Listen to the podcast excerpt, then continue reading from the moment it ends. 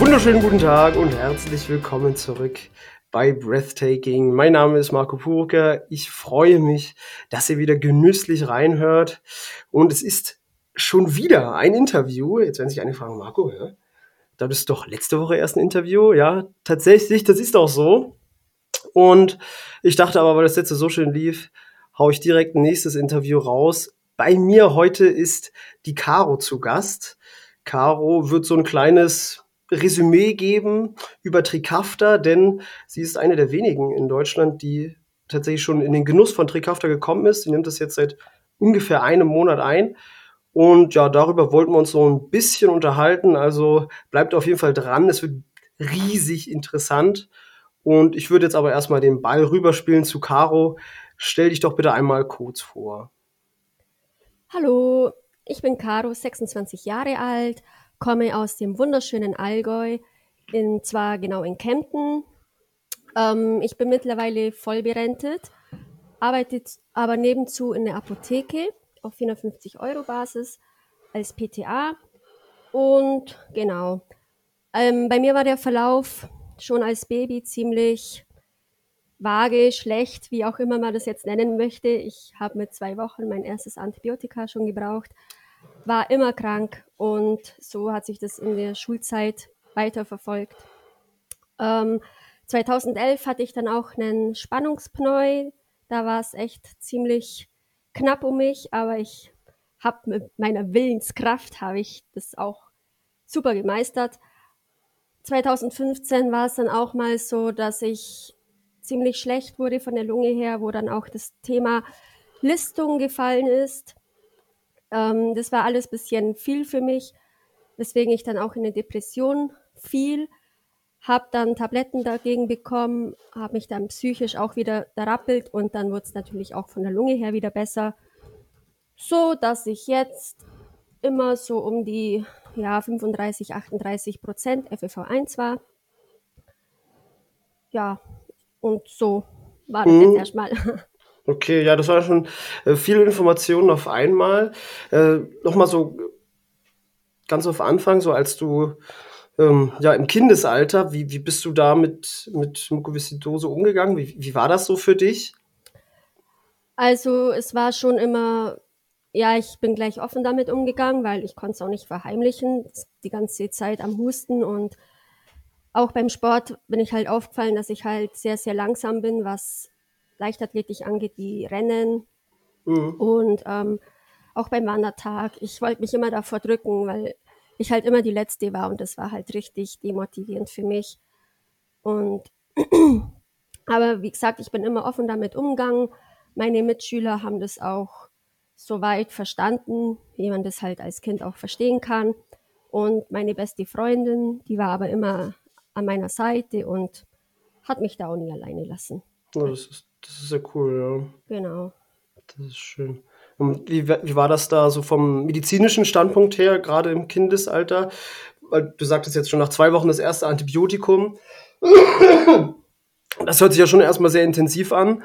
Äh, wie war generell so der Gesundheitszustand als Kind? War FEV1 beispielsweise da auch schon eher gering oder hattest du, sag mal, das Glück, mit einem, trotzdem noch mit einem hohen FEV1 ins Leben starten zu können? Ähm, ich weiß ehrlich gesagt gar nicht mehr so genau mein FEV1 von früher. Ich habe mal eine alte Lufu von mir gefunden, da war ich sechs Jahre alt, da hatte ich einen FEV1 von 58 Prozent. Also Mhm. Ich war noch nie so arg hoch. Ich denke, das hat halt auch mit dem Gewicht zu tun, weil ich halt als Kind auch immer schon untergewichtig war. Zumindest ab dem Zeitpunkt, als mich meine Mama nicht mehr gestillt hat. Ähm, ja, aber also ich kenne jetzt kein FEV1 von mir, wo über 58 Prozent war. Okay. Genau. Krass. Genau. Da war ich sechs Jahre alt, also. Und so ab zwölf Jahren ungefähr, da habe ich dann meinen FEV1 wieder auch mal angeschaut in Krankenhausberichten und so, da war er auch nur noch so um die 40 Prozent. Also du wolltest den quasi gar nicht anschauen oder wurde der nicht so oft gemessen? Ähm, also das ist ganz komisch gewesen. Mein Arzt, bei dem ich in, als Kind war, der hat immer auf den FEV1 Max geschaut, warum auch immer.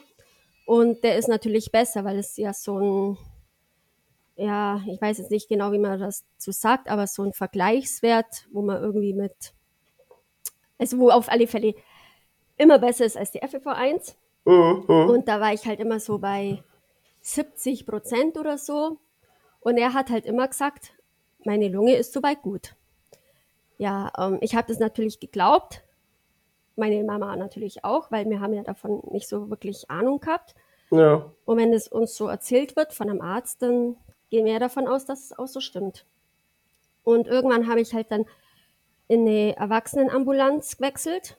Und da wurde dann halt plötzlich gesagt, ich habe nur noch einen FEV1 von 30 Prozent, wo uns natürlich erstmal die Kinnlade runtergefallen ist. Ja. Und ähm, also da war ich sieb- 17, wo ich da gewechselt habe. Und ja, und dann habe ich mir halt mal so alte Arztbriefe angeschaut, wo ich da mal geschaut habe, was hatte ich denn da für ein FFH1. Ja, und da hatte ich halt keine 70 Prozent, sondern halt nur noch 40 Prozent. Okay, krass, ey. Ja.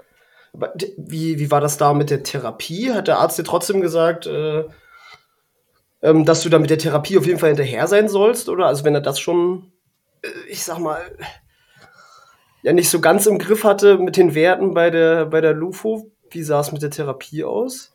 Ähm, ja, also doch, da war er eigentlich schon immer sehr dahinter, dass ich halt auch inhaliere und ich sagte, sollte auch alle drei Monate zur IV-Therapie kommen und wo wir dann irgendwann aber auch gesagt haben, das macht ja eigentlich gar keinen Sinn, wenn man das bloß so prophylaktisch macht, Mhm.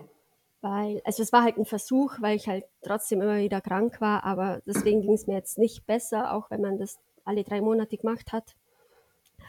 Also ich war halt immer schon, Lunge war halt mein Hauptschwerpunkt bei der Muko und war halt immer schon schlecht. Aber ja, also es ist halt alles bisschen komisch. Ich glaube jetzt schon, dass er das mit seinem bestmöglichsten Wissen gemacht hat und der FEV1 Max, der ist ja auch ein guter Wert, aber halt nur um leichte Verläufe besser zu identifizieren, wann es eine Verschlechterung gibt, aber nicht, wenn halt die Lunge schon zu zerstört ist, weil dann wird der Wert einfach verfälscht. Mhm. Also ich, ich kann mit dem FFH1 Max, Max Wert gerade gar nichts anfangen, deswegen, ich würde sogar mal nebenbei äh, ganz kurz googeln, was nämlich damit gemeint ist. Genau, ich konnte damit eigentlich auch nie so wirklich was anfangen. Ich habe es halt dann auch mal nachrecherchiert, was es eigentlich heißt. Und das ist eben so ein Zwischenwert. Da werden zwei Werte im Vergleich. Ich glaube, ich weiß nicht, weiß nicht, ist der VC Max so nochmal einer, aber ich denke, du wirst es uns gleich erzählen können. Ich hoffe doch. Also ich, weil hier, hier ist ein Artikel, wo es um den VC Max geht. Mhm. Ähm, ja, hier werden zwei, genau, wird der FEV1-Wert gemessen, zumindest laut diesem Artikel, und der VC Max. Und ähm, diese beiden Werte werden zusammengenommen und dann kann man erkennen, äh, inwieweit die Atemwege verengt sind. Mhm. Aber hier steht auch, bei gesunden Menschen liegt dieser Wert zwischen 75 und 80 Prozent. Äh, Genau, und da ist halt so, wenn natürlich bei mir ist der VC Max halt auch nicht so, wie er sein sollte. Und natürlich, wenn der halt auch relativ niedrig ist, aber der FEV1 dann im Vergleich doch wieder hoch, dann ist natürlich der Zwischenwert FEV1 Max total verfälscht. Da Ja. kommen vielleicht 70 Prozent raus, obwohl es an sich gar keine 70 Prozent sind. Ah, ja, okay, gut. Jetzt, ja. Das ist natürlich verständlich. Ja, das ist natürlich boah, krass, wenn man sowas erstmal hört. Ne? Auf, du denkst, du bist in dem Glauben, ey, ich habe 70 Prozent FIV1, das ist gut. So braucht man sich unbedingt, nicht unbedingt, sage ich mal, so viel Sorgen machen. Ja, Und dann auf einmal, boom, 30 FIV1. Wie, wie seid ihr damit umgegangen? So, also du und ähm, deine Eltern auch oder deine Mutter? Also ähm, bei mir jetzt eigentlich, ja, was halt, ich sag mal so, ich glaube, ich hätte es jetzt nicht anders gemacht, selbst wenn ich jetzt wüsste, ich hätte da schon 30 oder 40 Prozent gehabt. Ähm, ich hätte die Therapie trotzdem weiter so gemacht, weil ich habe ja wirklich viel an Therapie gemacht. Ich hätte da eigentlich, glaube ich, nicht noch höher gehen können, weil sonst hätte ich ja gar keine Lebensqualität mehr gehabt. Mhm. Aber meine Mama macht sich da schon so ein bisschen Vorwürfe. Hm, hätte sie sich vielleicht nicht doch mal besser erkundigen sollen, weil vielleicht hätte man was ändern können. Aber ich finde mal, das hätte, hätte, das ist halt so, ja, hätte, hätte Fahrradkette. Ja. Ich mache ihr jetzt da keine Vorwürfe und ich glaube auch nicht, dass ich irgendwas groß geändert hätte. Mhm. Also da, da bist du tatsächlich richtig, also meiner Meinung nach richtig damit umgegangen, Ja. weil gerade eben, wenn man sich irgendwelche Vorwürfe macht, genau für in solcher Situation, wo man überhaupt nichts dafür kann, mehr oder weniger, weil man ja sehr viel Vertrauen in seinen Arzt legt, Ja. äh, sich dann irgendwie trotzdem Vorwürfe zu machen, das ist, würde sich eher sogar noch negativ auswirken auf Stimmungslage, auf die Psyche und dann natürlich langfristig gesehen äh, wieder auf die körperliche Gesundheit. Sorry. Also, kurz an die Hörer, ich werde ich werd wahrscheinlich in dieser Folge äh, noch öfter husten als in den letzten paar Folgen, weil ich heute sehr, sehr kurzatmig bin und der Schleim sich trotzdem gut löst. Das ist irgendwie so eine Kombination, die ist nicht gut. Ja, und dann noch neben zu reden, gell? ja, ja, genau. Da kommt man so schon außer Atem. und dann, äh, ja. Ist aber eine, eine super Physiotherapie hier. Dieser Ja, das Podcast jetzt. Das ist doch schön. Nee. Also ich machte auch meinem Arzt keinerlei Vorwürfe. Er hat wirklich, denke ich, so gut gehandelt, wie er es weiß. Und es ist halt trotzdem Kinderarzt. Man darf es halt nicht, nicht vergessen. Hm. Wobei Ja, jetzt also, ist er auch schon berentet. Oder in Pension. Oder wie man das bei Ärzten nennt. irgendwas davon wird schon stimmen. ja, aber da- aber das habe ich in der letzten Podcast-Folge auch erwähnt, aber das war ja bei mir auch so, dass mein Kinderarzt, jetzt nicht spezialisiert auf irgendwelche Lungenerkrankungen, sondern ein reiner Kinderarzt, der hat das ja bei mir auch übersehen, dass ich, ähm, an Mukoviszid dass ich Mukoviszidose habe. Mhm. Da wurde ich ja auch erst mit sechs diagnostiziert, als ich dann ins Krankenhaus kam. Mhm. Aber vorher auch schon immer äh, mehrere Bronchitiden gehabt, immer wieder krank gewesen und war dann bei dem Kinderarzt in den ersten sechs Jahren und habe da auch inhaliert und so weiter. Und der Arzt hat aber nie jetzt irgendwie gesagt, ey, äh, den sollten wir mal auf Mukoviszidose oder was Ernsteres testen, sage ich mal, sondern äh, ja, hat einfach, ja, hier inhaliere, hier Medikamente, Mhm. that's it. Ja. Nee, ich wurde mit 13 Monaten diagnostiziert. Also relativ früh. Ach so, aber du hast dann, also Stichwort Antibiotikum, nach, das hattest du dann Wegen der nach. Lungenentzündung halt. Okay, okay. Ja. Ja. Aber es hieß halt immer von dem Kinderarzt damals, als wo meine Mama mit mir war, ja, sie haben halt ein anfälliges Kind. Das kann schon was Ah. sein. Äh, Ja, ja, genau, genau. Ich glaube, sowas hat meine Mutter auch immer zu hören Ja. bekommen. Und wie hat sich das dann äh, im Jugendalter, wie war, wie sah da so dein, äh, ich sag mal, dein Leben aus? Kannst du uns da so einen kleinen Einblick geben, wie es da war mit, äh, mit der Gesundheit? Wie hattest du, war dein Leben sehr stark eingeschränkt durch Mukoviszidose oder wie im Vergleich zu einem vielleicht, ich es jetzt mal gesunden Also bei mir, Teenager? ja, bei mir kam halt dazu, dass mit zwölf Jahren ist mein Papa tödlich verunglückt in den Bergen. Und es war natürlich für alle so ein einsteigendes Erlebnis, wo es auch meiner Mama und mir natürlich dann auch psychisch sehr schlecht ging und sich das halt dann auch auf meinem Gesundheitszustand widerspiegelt hat. Ich war halt richtig oft krank, war stationär in Behandlung, habe sehr viele Fehlzeiten gehabt in der Schule. Ich musste dann auch die achte Klasse aufgrund von hohen Fehlzeiten wiederholen. Ähm, ich war ein, genau, ich war einfach sehr viel krank und Hm. ja, aber also ich habe trotzdem immer wieder meine Therapie weitergemacht. Es war jetzt nicht so, dass ich gesagt habe, oh, ach komm, bringt doch eh alles nichts, ich scheiß jetzt drauf. Das Ja. jetzt nicht. Aber es war trotzdem demotivierend, dass man halt so viel dafür macht und es einem aber schlecht geht. Hm.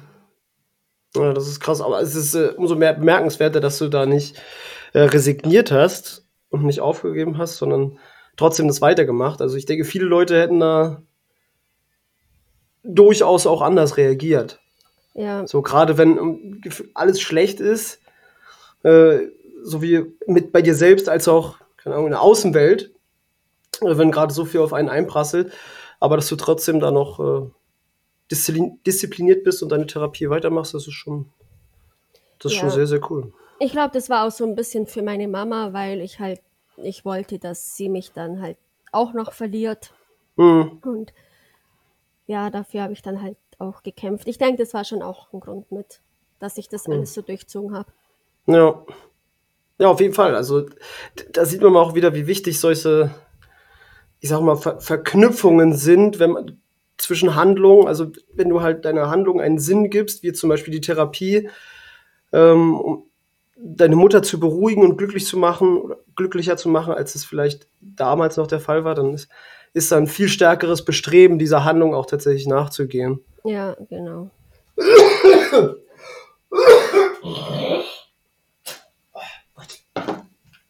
Muss man schon trinken? Gleich geht's weiter. Mhm.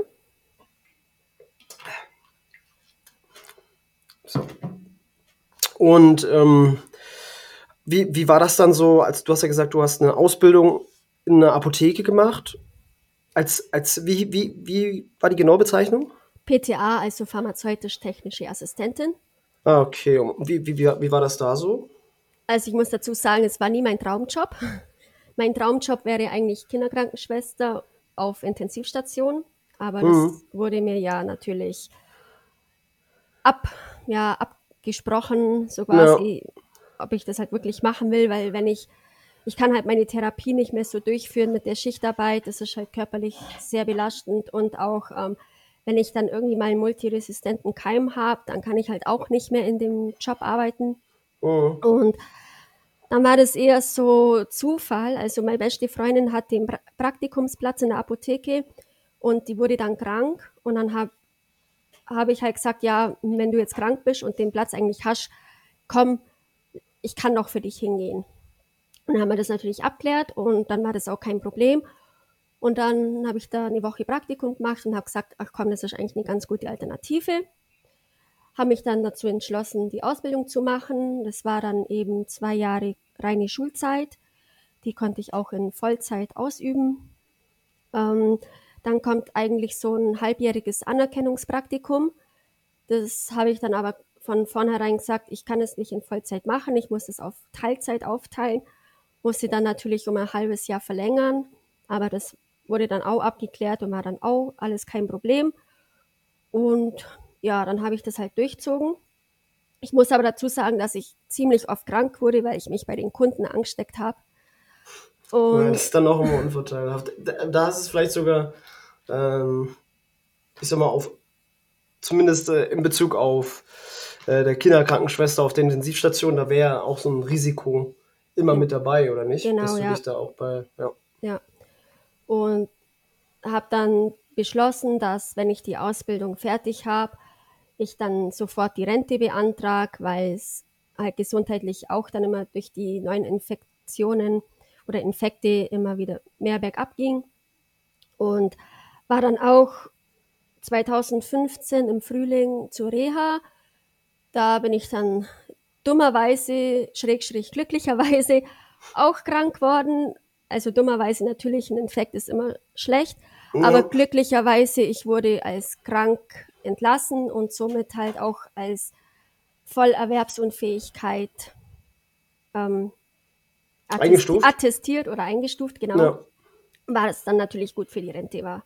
ja, gut, stimmt natürlich, ja. Und dann hatte ich eben nach meiner Abschlussprüfung, hatte ich dann die Rente beantragt und habe es dann auch ohne Mu und Mäh dann im Dezember 2015 ähm, bezahlt bekommen. Also Und, die, äh, die Rente war dann im September schon genehmigt, aber wurde erst ab Dezember bezahlt. Okay. Ja. Also das war dann mit wie vielen Jahren? Mit, 21? äh, ich muss mir überlegen, wie alt ich denn jetzt bin. Ich glaube so 21 oder waren es? Nee, 20 war ich noch, genau. Okay.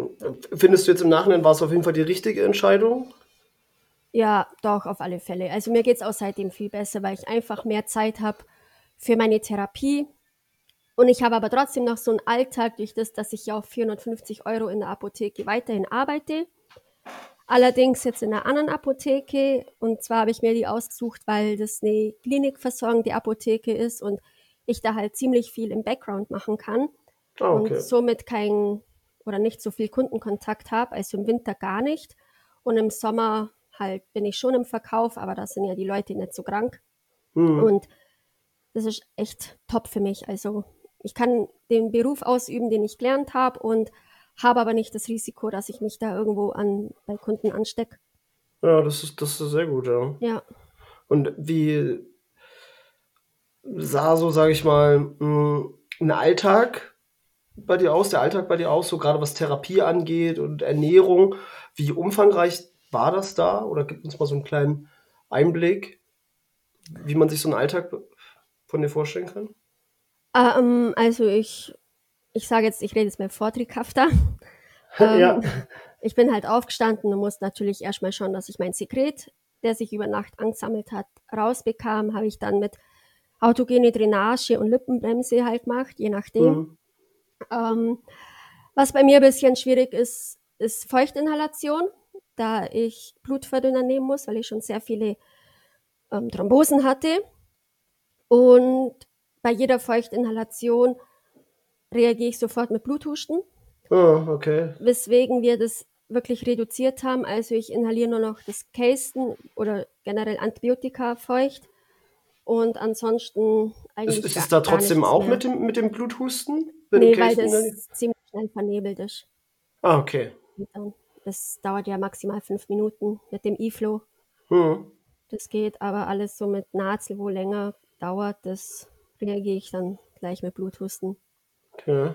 Und ähm, das war auch so ein gutes Beispiel. Ich habe ja gestern ein Fotoshooting gehabt, wo ich auch Nazel dabei inhaliert habe. Und heute Nacht hatte ich gleich wieder Bluthusten. Also Okay, krass. das ist wegen, ich habe nicht mal viel Atemzüge gemacht, aber da reagiert der mit dem Blutverdünner halt so krass, dass Ah. genau das Wie, wie hochprozentig war das, das, das Kochsalz? 0,9er. Okay, also doch oh, Ja. nur das Ding. Ja. Das ist halt auch so ein Teufelskreis. Klar, es ist gut für die Atemwegspflege, aber es ist halt dann auch wieder blöd, wenn es zu bluten anfängt. Was ähm, ähm, bei dem, bei dem Bluthusten bist du da, kennst du dich da genauer aus, sag ich mal? Weil, also, wäre es denn, hört sich zwar jetzt ein bisschen merkwürdig an, aber wäre es denn so aggressiv schlimm, wenn du einfach trotzdem weiter inhalieren würdest, auch wenn du den Bluthusten hättest? Was könnte da schlimmstenfalls passieren? Ja gut, also wenn altes Blut halt in der Lunge bleibt, kann es halt immer wieder zu frischen Entzündungen kommen. Und ähm, also klar, wenn es halt immer wieder, also wenn jetzt einmal Bluthusten hast, dann sage ich mal, passiert noch nichts. Aber wenn halt öfters am Tag Bluthusten hast und ich habe halt immer durch den Blutverdünner eine ziemlich hohe Menge, ähm, ich wüsste jetzt nicht, ob ich das so vom Volumen her, wie lange ich das dann aushalten würde. Also so Hm. quasi mit Schocksymptomatik und so weiter. Ach so, Weil es okay. kommt halt immer wirklich reines, frisches Blut. Also nicht mit Sekret vermischt, sondern wirklich Ja. reines Blut. Ja, weil, weil ich letztens, das ist so, ähm, will ich mal kurz erzählen, weil als, als es dann angefangen hat, hier äh, letzten paar Tage schönes Wetter, dass schönes Wetter da war. Und da wollte ich natürlich gleich die Chance nutzen und draußen Sport machen und eine Runde joggen gehen. Und ich habe aber schon gemerkt, okay, du bist jetzt schon leicht verengt, tatsächlich ungefähr so wie heute. Und ich dachte, habe mir dann gesagt, okay, alles klar, bleibst jetzt zu Hause und gehst dafür morgen joggen. Aber dann dachte ich, nee, komm, scheiß drauf. Ich mache jetzt einfach los und jogge so lange es geht. Ich ähm, ja, möchte da über meine Grenzen hinausgehen, über meine, oder die tägliche Grenze, über die Tagesgrenze, die mir quasi von, von Glucidose auferlegt wurde, dass es, dass ich ihm so verengt war. Über die wollte ich hinausgehen und bin halt joggen gegangen. Und dann laufe ich halt so die ersten paar hundert Meter und ich habe halt auch schon wieder gemerkt, okay, es wird so langsam flüssig. Das ist so gerade beim Einatmen, das merkt man ja dann, wenn es halt so richtig flüssig ist. Ja, wenn es dann so brodelt, gell? Ja, ja, ja, genau, genau.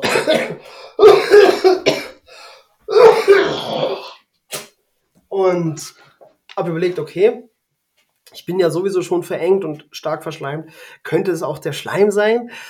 Hat noch so, war es noch so ein bisschen gutgläubig und dann bin ich halt weitergelaufen und dann, dann ist bei mir schon richtig starker Reiz entstanden. Dann habe ich gehustet und dann habe ich halt schon gesehen, okay, wie da Blut rauskommt. Also auch so, Mhm. wie du gerade gesagt hast, wirklich so reines, flüssiges Blut ohne irgendwelches Sekret. Und dann habe ich mich erstmal zwei Minuten so nach vorne gebeugt und auf den Rasen das ganze Blut ausgespuckt. Und dann bin ich aber einfach, ich bin nicht zurückgegangen, nach Hause gegangen, sondern ich bin einfach weitergejoggt.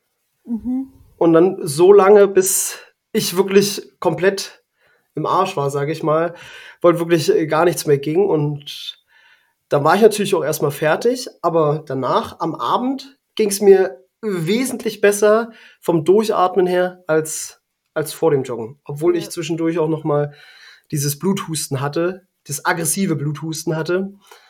Ähm, ja, deswegen wollte ich einfach mal nachfragen, wie das, wie das da bei dir so ist, weil ich, muss man natürlich immer ein bisschen vorsichtig sein mit so Pauschalaussagen. Ähm, aber für mich war es halt in dem Moment meiner Meinung nach sehr, sehr gut, dass ich trotz des Bluthustens weitergerannt bin. Ja, also klar, ich habe das jetzt nicht selbstständig abgesetzt, die Inhalation. Ich habe das schon mit meinem Arzt abgewegt und wir haben dann halt auch versucht, dass ich halt bloß einmal am Tag dann mal mit Nazel inhaliere. Und aber das hat einfach, das hat nicht hinkaut und ich hatte dann ständig Bluthusten und das ist natürlich dann auch nicht so, so Mhm. optimal. Gerade eben, was halt dann, man kriegt nie das alte Blut raus und dann kriegst du halt wieder irgendeine Entzündung neu oder so und das ist dann natürlich auch wieder schlecht. Mhm. Naja, klar. Also, Okay. ja, aber wie gesagt, das Antibiotika, das funktioniert, weil es halt einfach nicht so ein langer Reiz ist. Und ja, ich bin dann ganz froh, dass ich wenigstens das inhalieren kann. Ich habe auch mal versucht, mit Maske zu inhalieren, also das Kochsalz mit Maske. Mhm. Ähm, das funktioniert an sich, aber ist halt die Frage, ob das wirklich so effektiv ist. Also, so effektiv wird es wahrscheinlich nicht sein, weil es ja nicht wirklich konzentriert und fokussiert äh, in die Lunge geht, mehr oder weniger. Zumindest nicht so effektiv in die Lunge geht, wie es äh, wie es möglich wäre. Aber ich finde, wenn es eine, zumindest eine Wirkung erzeugt, dann hat es ja seine Berechtigung. Genau, also ich habe jetzt seit. Dezember auch den Parisinus. Mit dem inhaliere ich eigentlich ganz regelmäßig. Geht ja auch W- über die Nase. Wie sieht der aus, der Parisinus? Was ist das für ein Ähm, Gerät? Der ist eigentlich speziell für, für die Nase. Eigentlich, das hat so einen Aufsatz, wo man dann in die Nase steckt. Ist Ja. eigentlich so für die Nebenhöhlen, dass die ein bisschen frei werden und dass sich da das Sekret löst. Ich denke, wenn es über die Nase geht, geht es ja auch ein bisschen in die Lunge. Ja, ah, ja, ist das, also bisschen- da, da, da, das auf jeden Fall auch. Das, Ja. das denke ich ja auch. Also muss es ja, ne? Ja. Das ist ja, äh, wenn du durch die Nase atmest, dann geht ja was, was in genau. die Lunge. Ich denke, das ist so eine ganz gute Alternative, wo ich gefunden habe, ohne dass ich dann immer ständig Bluthusten habe. Hm. Gerade auch jetzt in der Pollenzeit ist ganz gut, wobei ich da zusätzlich auch abends immer noch eine Nasendusche mache, so Nasenspülung Ja, ja. und ja, komme ich ganz gut zurecht damit. Okay. Und, so äh, was an Physiotherapie oder so, machst du, machst du da noch täglich was? Ähm, also ich habe normalerweise einmal die Woche Krankgymnastik. Momentan habe ich zweimal die Woche, die kommt zu mir nach Hause, während das mit Corona aktuell ist. Mhm. Und ansonsten habe ich halt meinen Gurt. Ich weiß nicht, den kennst du wahrscheinlich, gegen die Überblähung. Gut, nee, Ähm, sagt mir nicht. okay, also ich habe einmal einen elastischen, der ist so weiß-grün, aber ich finde, der ist bei mir nicht so gut. Und ich habe einen, der ist ziemlich steif.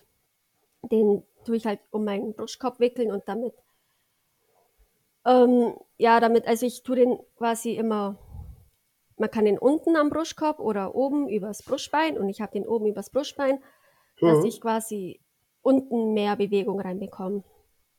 Weil ich halt sehr oberflächlicher Atmer bin Ja. und dass auch unten einfach mal die Lunge ein bisschen belüftet wird. Ah, okay. Und genau Davon habe ich tatsächlich noch gar nichts gehört. Ah, nee, okay. Ich kann dir mal ein Bild schicken. Und dann mache ich das in Kombination mit dem PEP.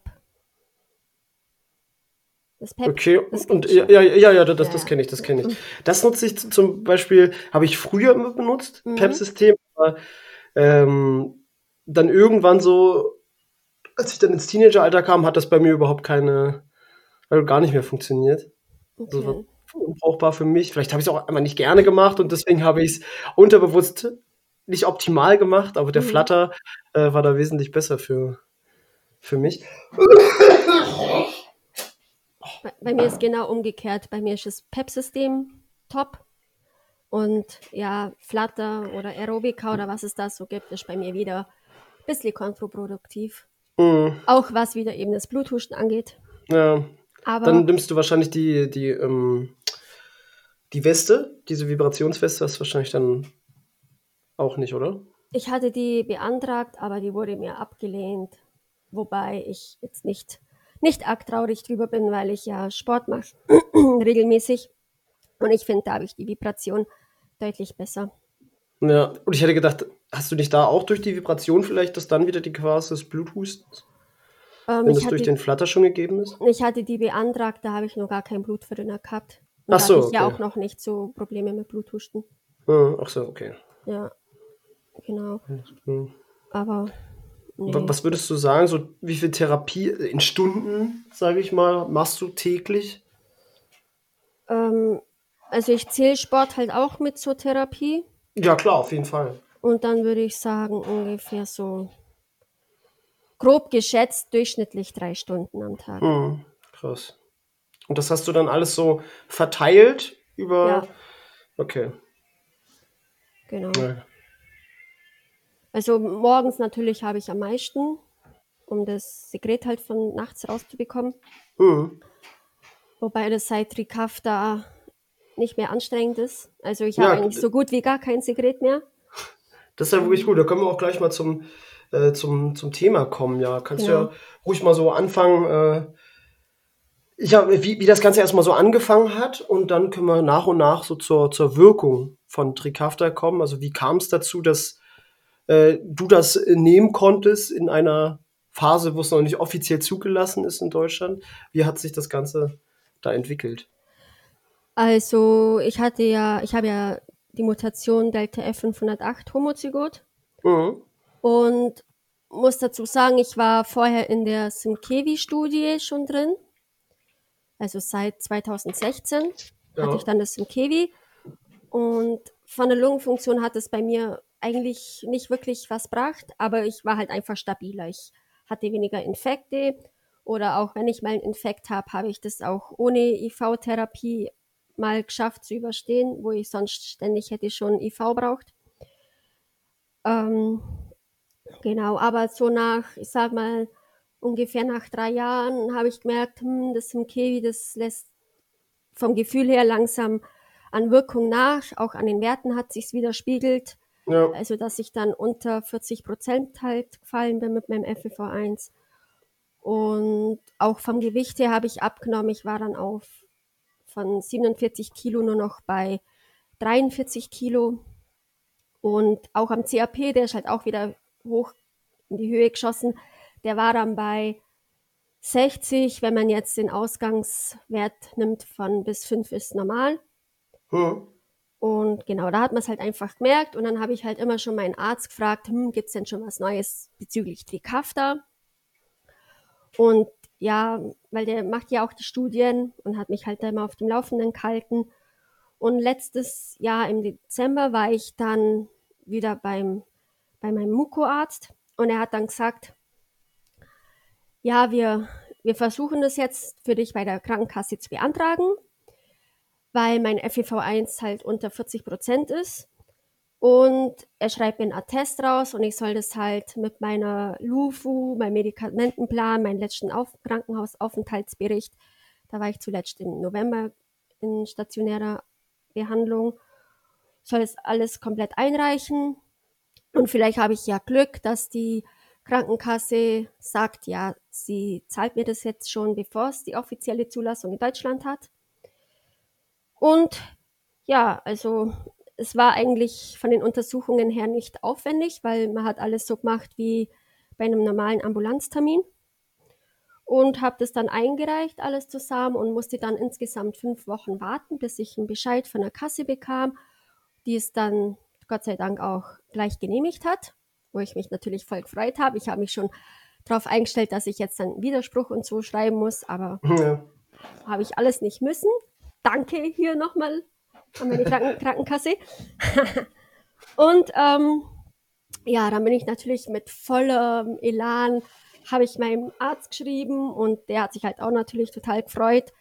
Ja, und dann ging das, ging das kleine Hindernis los. Und zwar hat die Apotheke Schwierigkeiten gehabt, das herzubekommen, weil ich weiß nicht, an welchen Gründen es lag, aber irgendwie habe ich so mitbekommen, dass die Lieferanten ähm, da einen ziemlichen Aufpreis verlangt haben für das Importarzneimittel. Mhm. Und wo die dann, wo Vertex dann gesagt hat, hm, jetzt legen wir hier mal einen Stopp rein, weil die sollen natürlich nicht daran verdienen und die Krankenkasse noch höher belasten. Ja. Ja, und dann hatte das natürlich alles dann sich verzögert. Also ich hatte Ende Januar hatte ich die Genehmigung von der Kasse, dass ich Strickhafter bekomme. Und am 19. März konnte ich dann erst mit Trickhafter starten. Mhm. Genau. Okay. Ähm, wa- was, da wollte ich vorher noch mal fragen, ist das da so, oder was, was gilt als Voraussetzung dafür, dass man, ähm, dass man Trickhafter sich verschreiben lassen darf, kann? Weißt du das? Also in meinem Fall war es jetzt natürlich eine Einzelfallentscheidung von der Krankenkasse. Also man muss ja mindestens die Mutation einmal Delta F508 haben, dass man es Mhm. nehmen kann oder dass es für einen geeignet ist. Und wenn man jetzt homozygot ist wie ich, dann gibt es, glaube ich, kein Härtefallprogramm von, der, von Vertex. Ah ja, okay. Also ich lasse mich gern eines Besseren belehren, aber so viel weiß ich halt oder denke ich zu wissen. Mhm. Ähm, dass es nämlich das Härtefallprogramm von Vertex nur für die Patienten gilt, die einmal das Delta F508 haben, weil die natürlich noch gar keine Modulatoren haben. Ja. Und ähm, das eben wie bei mir mit Homozygot, dass es halt eine Einzelfallentscheidung von der Krankenkasse ist. Ich glaube, da kann man jetzt auch nicht pauschal sagen, man muss unter 40 Prozent sein oder bestimmte Werte. Ich würde es halt einfach versuchen, wenn man merkt, es, es geht einfach nicht mehr so lang, so gut weiter. Mhm. Ich würde einfach mit dem Arzt reden und weil man kann den Antrag ja stellen, ob man es dann letztendlich genehmigt kriegt, weiß ich nicht, aber man hat ja durch den Antrag an sich nichts verloren.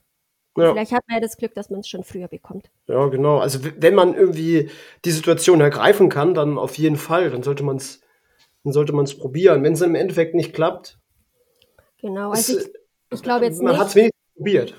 genau, ich glaube jetzt nicht, dass wenn man so einen guten Krankheitsverlauf hat, wo man halt fast keine Symptome hat oder noch einen FEV1 bei 70, 80, dass dann die Krankenkasse sagt, ach ja, klar, Mhm. das Ja. übernehmen wir, aber wenn der halt bei 40, 50 liegt oder noch schlechter, dann auf alle Fälle würde ich es probieren. ja, Ich meine, wer, mehr wie ein Nein kann man nicht haben. genau. Man kann ja, also das ist ja, man kann ja nur gewinnen, mehr oder weniger. Deswegen das, sollte man auf jeden Fall die Situation ergreifen, ja. Ja. Okay. Also war wirklich die, ähm, die Situation vor dem Trickhafter, nochmal so gesundheitlich, kannst du das nochmal ganz kurz, äh, was hattest du da bisher für Einschränkungen? Oder? Ähm, also Sag f- vor Trickhafter, ich bin halt schon mit Hustenanfällen morgens aufgewacht. Ich hatte auch zum Teil nachts Hustenanfälle. Ähm, dann natürlich auch, ich habe vorher dreimal die Woche Krafttraining gemacht, aber mehr ging auch nicht. Also auch Ausdauertraining war ich komplett raus. Ich konnte nicht spazieren gehen ohne Hustenanfall. Ich konnte, ja, je, jeglichen Sport konnte ich nicht machen, ohne mindestens einmal einen Hustenanfall zu haben, Mhm. wo natürlich der Husten dann halt auch oft noch anstrengender ist als der Sport generell. Ja, Ich hatte Probleme mit dem Gewicht. Äh, natürlich hatte ich einfach halt auch nicht so arg Hunger, muss ich auch leider zugeben. Aber ja, auch wie viel psychisch. hast du das so äh, gegessen, sage ich mal, bevor wir zur psychischen Komponente ähm, überspringen? ja, ich würde sagen, also halt drei Hauptmahlzeiten, aber ich hatte halt so Zwischensnacks, habe ich nicht so gern gemacht, vielleicht mal eine Schokolade oder so, aber Mhm. eher halt gezwungenermaßen und nicht so, weil ich Bock drauf hatte. Ja, Und ähm, psychisch, also ich bin eigentlich immer ein offener, fröhlicher Mensch, aber ich hatte da schon so meine Phasen, wo ich mal dachte, hm, für was mache ich das hier eigentlich alles? mhm.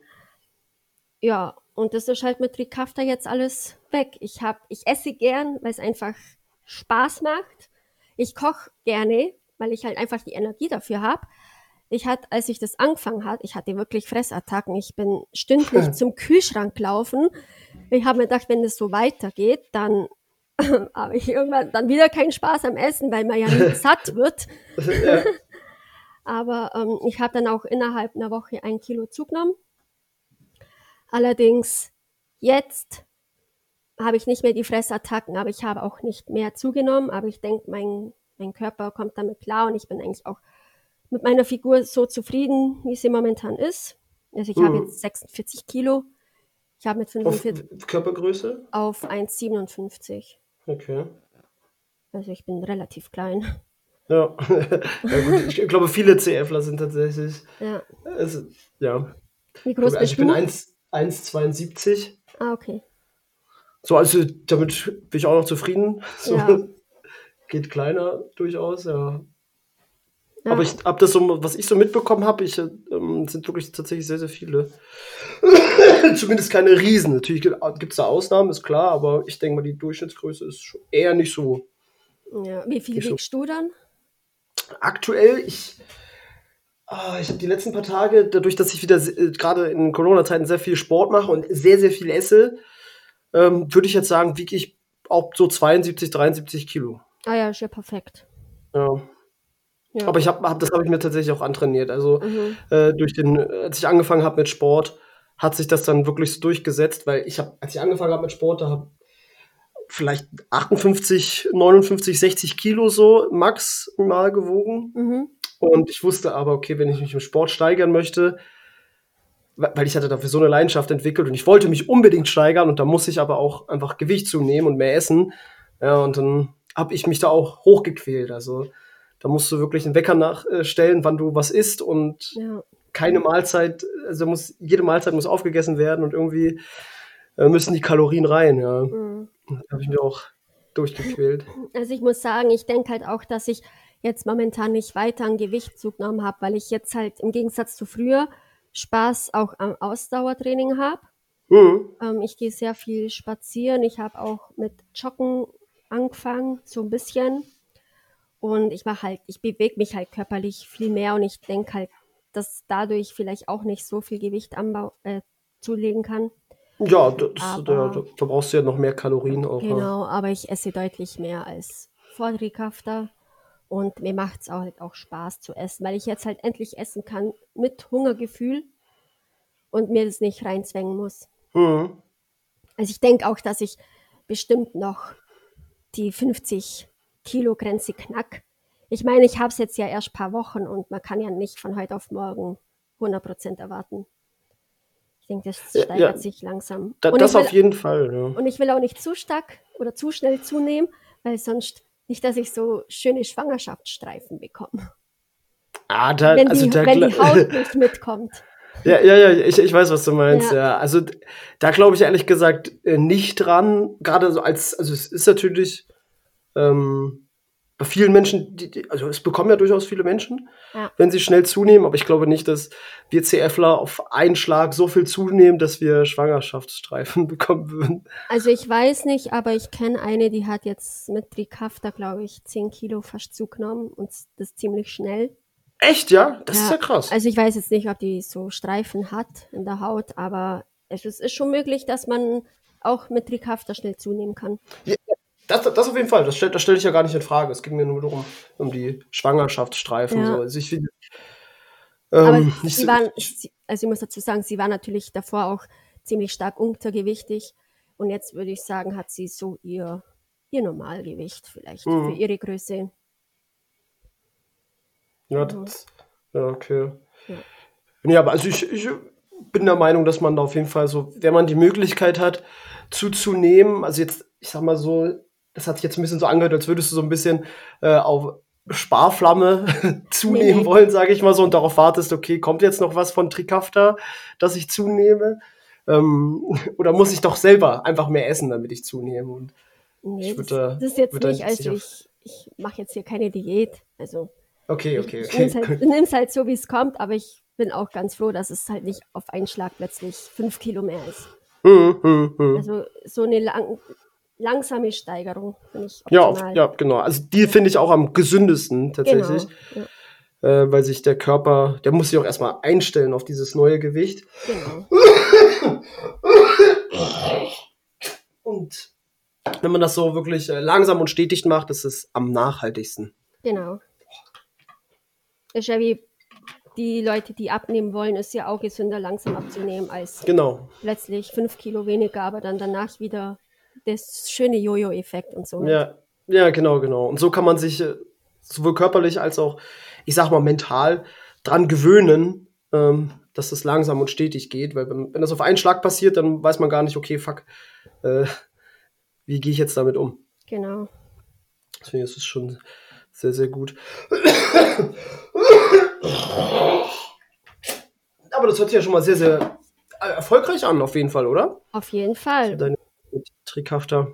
Ja, wie gesagt, ich war auch nach neun Tagen schon zur Kontrolle in der Ambulanz. Meine Blutgase hatten sich total verbessert. Ähm, dann auch mein FEV1 ist von 38 auf 48 Prozent gestiegen. Und das innerhalb neun Tage. Also, Das ist, das das ist ist krass. krass. Ja. Ja. Ha- Hast du, hast du das, ich sag mal, spüren können, diesen Unterschied? Ja, total. Also, Also, also hast du auch hast du damit gerechnet, dass es diese, also es, dieser Anstieg beim FEV1? dass es so ein krasser Unterschied ist, hätte ich nicht gedacht. Also es war ja wirklich krass. Ich hätte nicht gedacht, Mhm. dass, das, dass so ein Wirkstoff mehr quasi so einen Unterschied ausmacht.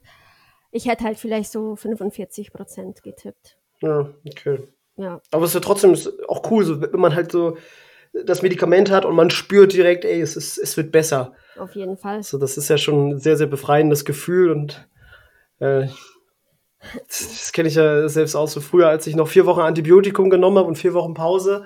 Man hatte immer ein, ein verlässliches Antibiotikum, damals Ja. noch zumindest, ein verlässliches Antibiotikum, wusste, ey, jetzt, jetzt geht's wieder besser und als es dann tatsächlich so war, das ist, einfach schön. Was halt auch, auch total interessant war, ähm, ich habe ja vorhin schon gesagt, dass ich dann immer einen sehr hohen CAP hatte, so zwischen 40 und 60. Und ähm, ja, bei der Blutabnahme dann unter Trikafta war ich unter 5, also völlig im Normalbereich. Oh, okay. ich glaube, ja, der war bei 1 oder so oder 2. Krass. Das war echt krass. Also da hat es sich richtig widerspiegelt, dass es mir körperlich total gut geht mit den Ja, Tabletten. cool. Ja. Richtig, richtig cool. Das ist auch sehr ähm, ja, bekräftigend und optimistisch einfach für, äh, für die Hörer, die vielleicht auch bald mal in den, ich sag mal, in den Genuss kommen für Trikafta, dass es da vom medizinischen Standpunkt her auf jeden Fall etwas gibt, was, ja, was, was einem helfen kann. Ja, auf jeden Fall. Sehr, sehr gut. Hast du mal von irgendjemandem gehört, dass Trikafta nicht so gut funktioniert hat? Ähm, ich bin mit einer in Kontakt, die hat's auch, ich glaube über die Härtefallentscheidung.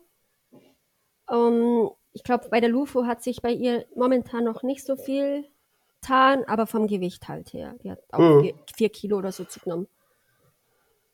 Okay, das, das, also das wird sich, wird sich ja langfristig auch auswirken auf die, Ja, ich sag mal, auf die Vitalität und auf das Energieniveau des Körpers.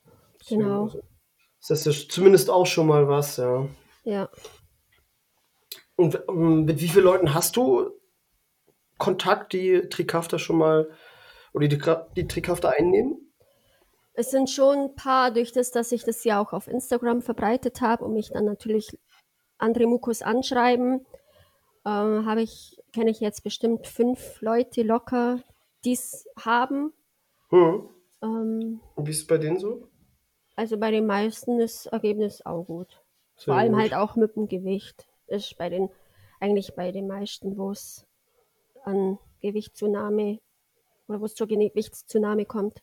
Hat das, hat das jetzt eher damit zu tun, dass man, dass man mehr essen kann insgesamt, dass es einem leichter fällt zu essen, oder wird durch die Kraft, durch Trikafta auch die Verdauung äh, optimiert? Also das ist ganz interessant.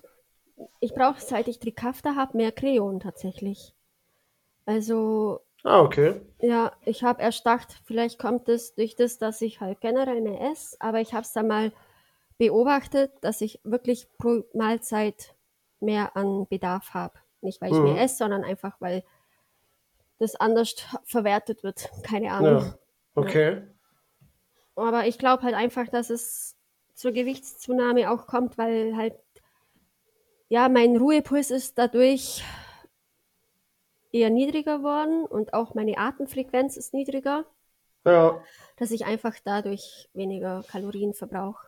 Ja, stimmt. Das macht auf jeden Fall auch Sinn, ja. Ja. Mit jedem Atemzug verbrauchst du ja, äh, verbraucht der Körper Energie. Genau. Deswegen, ja, das stimmt. Und wie gesagt, ganz am Anfang hatte ich ja die Fressattacken. Also da habe ich ja auch wirklich wahnsinnig schnell dann das Kilo drauf gehabt.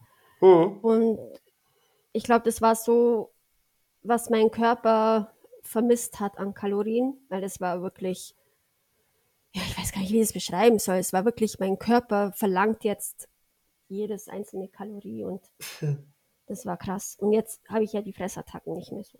Ja. Ja. Ja, aber es war immerhin wi- war wieder schön gewesen, eine Fressattacke überhaupt zu haben. Ja.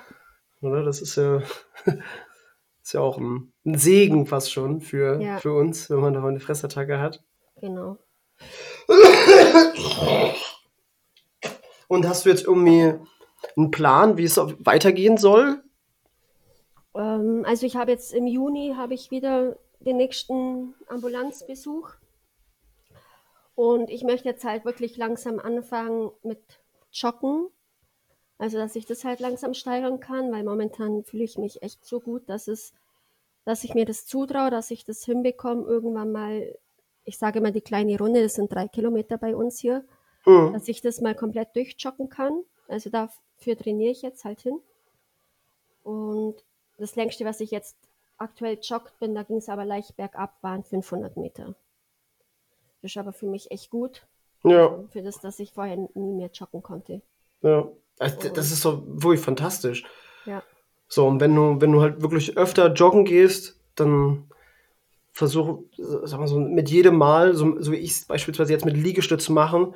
Also ich mache täglich Liegestütze jetzt in der Corona-Zeit und versuche jeden Tag einfach mehr Liegestütze zu machen. mhm. Und wenn du bei jedem Mal joggen versuchst, auch wenn es bloß 10 Meter sind, ja, die du da mehr joggst, das ist eine Steigerung. Und diese Steigerung wirkt sich nicht nur gut auf deinen Körper aus, sondern vor allem auf die Mentalität aus. Und du merkst so langsam, ey, ich kann mich steigern. Trotz der Krankheit kann ich diese Grenzen, die ich vorher hatte, kann ich jetzt einfach überwinden. genau. Und das, das merkt man sich. Und das ist unterbewusst so ein, so ein wichtiger, so ein wichtiger Fortschritt und so Ja. eine wichtige Erkenntnis. Das ist, äh, glaubt man manchmal gar nicht, was das für Ausmaße haben kann. Auf jeden Fall. Und ich bin auch gespannt, wenn die Fitnessstudios wieder aufmachen, wie da das Training dann läuft. Und ob ich dann vielleicht auch optisch mal eine Veränderung sehe vom Aufbau her, von der Muskulatur und so. Ja, Ich muss dazu sagen, ich bin halt sehr, ich bin nicht sehr diszipliniert, was Ernährung angeht. Also ich fress echt, fress echt jeden Scheiß. Mhm. Weil 80 Prozent ist ja wirklich Ernährung. ja, Aber ja, ich bin jetzt mal gespannt, wenn die dann wieder aufmachen und ich dann unter Trikafter dann auch mal ins Fitnessstudio wieder gehen kann, was sich da ändert, was sich da tut. ja. Oh, jetzt geht bei mir das Telefon. da Leute, das, äh, Ja, das, das passt schon. okay. Ja, wa- was, was würdest du sagen, was, was hält dich an Ernährung so ein bisschen auf? Warum hast du, bist du da nicht so diszipliniert? Ach, ich esse halt sehr gerne Süßes und ich trinke sehr gerne Spezi. Ich lieb's einfach. Ja, Und ja, ich habe da halt keine Motivation, das wegzulassen und auch keine Lust dazu, weil es mir einfach schmeckt. mhm. okay. Äh, Weil, also mir geht's, oder ging es da ha, genauso, gerade im Teenageralter, das war nicht mehr normal, was ich da gegessen habe und getrunken habe. Ich habe wirklich mein ganzes Leben lang immer nur Limonade getrunken. Ähm, auch so, weil ich das Gefühl hatte, dieser Schleim, den man durch den Husten die ganze Zeit auf der Zunge hatte, der bringt so einen ekelhaften Geschmack, dass wenn du Wasser trinkst oder so, dass, dass es dann einfach nur noch ekelhaft ist. Mhm. Und ja, aber das gibt äh, tatsächlich so ein paar Tricks einfach, wie, wie man das schaffen kann, ähm, dass du so klein anfängst. Du musst, das ist immer das Wichtigste, jetzt nicht komplett, kompletter Umschwung, sondern mit Kleinigkeiten anfangen und dann immer Schritt für Schritt weitermachen. Wenn du dir jetzt vorstellst, okay, ich müsste jetzt meine Ernährung umstellen, keine Süßigkeiten mehr essen, kein Spezi mehr trinken und äh, die komplette Ernährung einfach anders gestalten, dann ist es für jeden extrem schwer. Ja, Aber das muss ja erstens nicht schwer sein und du musst zweitens nicht alles auf einmal umlegen, sondern das immer Step by Step, so wie du jedes Mal beim Joggen 10 Meter mehr machst oder im Fitnessstudio äh, eine Einheit machst, ist es auch nur äh, ja, ein Schritt zur besseren Ernährung, sage ich mal. Und so hat es bei mir auch mit Wasser angefangen. Mhm. Also ich trinke jetzt 90 Prozent eigentlich nur noch Wasser. Okay. Und ähm, eine Limonade ist tatsächlich Ausnahme. Das hätte ich mir früher niemals vorgestellt.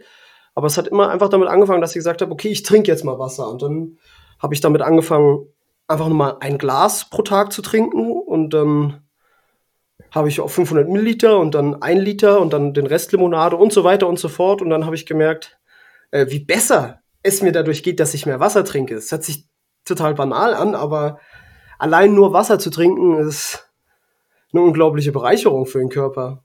Ja, also es ist nicht so, dass ich jetzt den ganzen Tag nur Spezi trinke. Ich trinke ungefähr eineinhalb Liter Wasser und manchmal ein bisschen mehr. Und, Mhm. und eine Flasche Spezi halt am Tag. Ja, Aber die will ich mir auch nicht nehmen lassen, ja, ja, weil gut. es schmeckt mir. Ja. Ich trinke richtig, ich ja. trink keinen Alkohol und ist ja auch schon mal gut. Ja, das mache ich auch nicht, ja. Ja. Früher auch zu viel, zu viel Alkohol getrunken. Ja, das habe ich früher auch. Da hat meine Mama schon Angst gehabt, ich werde zum Alkoholiker. Äh, also das ist, bei mir ist es auch gar nicht so lange her, ja. Ja. Aber seit wann trinkst du keinen Alkohol mehr? Ähm, seit ich mit dem Sport angefangen habe, so aktiv mit dem Kraftsport. Also drei Okay. Jahre jetzt keins mehr. Kein Ja, mehr. cool, cool. Ja. Das ist krass. Und hast du auch nicht das Verlangen gehabt, irgendwie mal wieder mit Alkohol anzufangen? Nee, also ich muss zugeben, ich hatte an meinem 26. Geburtstag hatte ich ähm, eine Flasche weiß, nee, was war das? Kokoslikör, glaube ich, oder weiße Schokolade, weiß ich jetzt gar nicht mehr, Mhm. ähm, geschenkt bekommen. Und da habe ich dann schon mal ein Glas Likör getrunken oder so. Aber ich habe es halt mit Genuss getrunken. Ja. Ja. Ja, das ist auf jeden Fall auch ein Unterschied, wenn man etwas mit Genuss trinkt oder nur aus Gewohnheit oder Gruppenzwang oder schlimmer noch, um deine Probleme zu besänftigen. Genau. Deswegen ist Genuss ist auf jeden Fall, das ist erlaubt. Ja. Also ich trinke jetzt schon mal so zu bestimmten Anlässen ein Likör oder so, aber halt maximal ein, ein Glas, also Mhm. 2 CL. Und das reicht auch völlig aus und ich trinke das mit Genuss. Also ich ex das jetzt nicht weg und aber ich brauche den Alkohol jetzt nicht. Ja, das ist doch sehr gut. Ja. Okay, alles klar, dann hat man noch mal ein kurzes äh, äh, Pläuschen, außerthematisches Pläuschen zum Ja, Schluss. wir sind schon wieder so abgeschweift, gell? ja, genau. Eine Stunde. Aber grundsätzlich denke ich, haben wir äh, ja, ich, alle wichtigen Sachen gesagt, würde ich sagen. Oder hattest du noch was du unbedingt? Ähm, also von der. Verträglichkeit her, also ich vertrage das ganz gut, das Trikafta. Und an sich hatte ich jetzt keine Nebenwirkungen. Äh, ich hatte ganz am Anfang, durch das, dass sich ja das ziemlich krass gelöst hat am ersten Tag und ich dann ziemlich arg husten musste, hatte ich so ein Kratzen im Hals. Ich glaube, das kam vom Husten. Ich will jetzt nicht Mhm. unbedingt sagen, ist als Nebenwirkung. Und halt, dass ich mehr Bedarf an Kreon habe. Aber sonst habe ich jetzt nichts Negatives bemerkt. Okay, ja, das ist doch fantastisch. Ja, also sind echt Wunderpillen, sage ich immer. ja. Also bei dir auf jeden Fall, das ist, das ist echt richtig cool, ja. Ja, also körperlich und mental geht es mir echt tipptopp. Also, weil weiß ich gar nicht, wie man es beschreiben soll, weil mir ging es so gut. Also, ich glaube, so gut ging es mir noch nie. Krass, cool. Okay. Ja, nicht schlecht. Das sind auch schöne aufbauende Worte auf jeden Fall gewesen, die Mut machen, Ja. die sehr viel Mut machen. Und ja, ansonsten danke ich natürlich, Caro, dass du uns den Einblick gegeben hast. Ich hoffe, viele konnten was anfangen mit den Infos, die du hier vermittelt hast. Und ich hoffe natürlich auch, dass alle bis zum Schluss dran geblieben sind, denn hier zum Schluss kamen nochmal die goldenen Einblicke, die goldenen Nuggets, äh, die man natürlich auf sein Leben anwenden kann. Und ansonsten, was haben wir heute für einen Tag? Heute ist Freitag, sogar Feiertag, oder? Mai, ja, erst einmal. Ja, genau, dann äh, macht euch noch ein schönes Wochenende. Und zu guter Letzt, lasst euch nicht nur den Atem rauben, werdet selber Atem rauben. Macht's gut. Ciao, ciao. Ciao.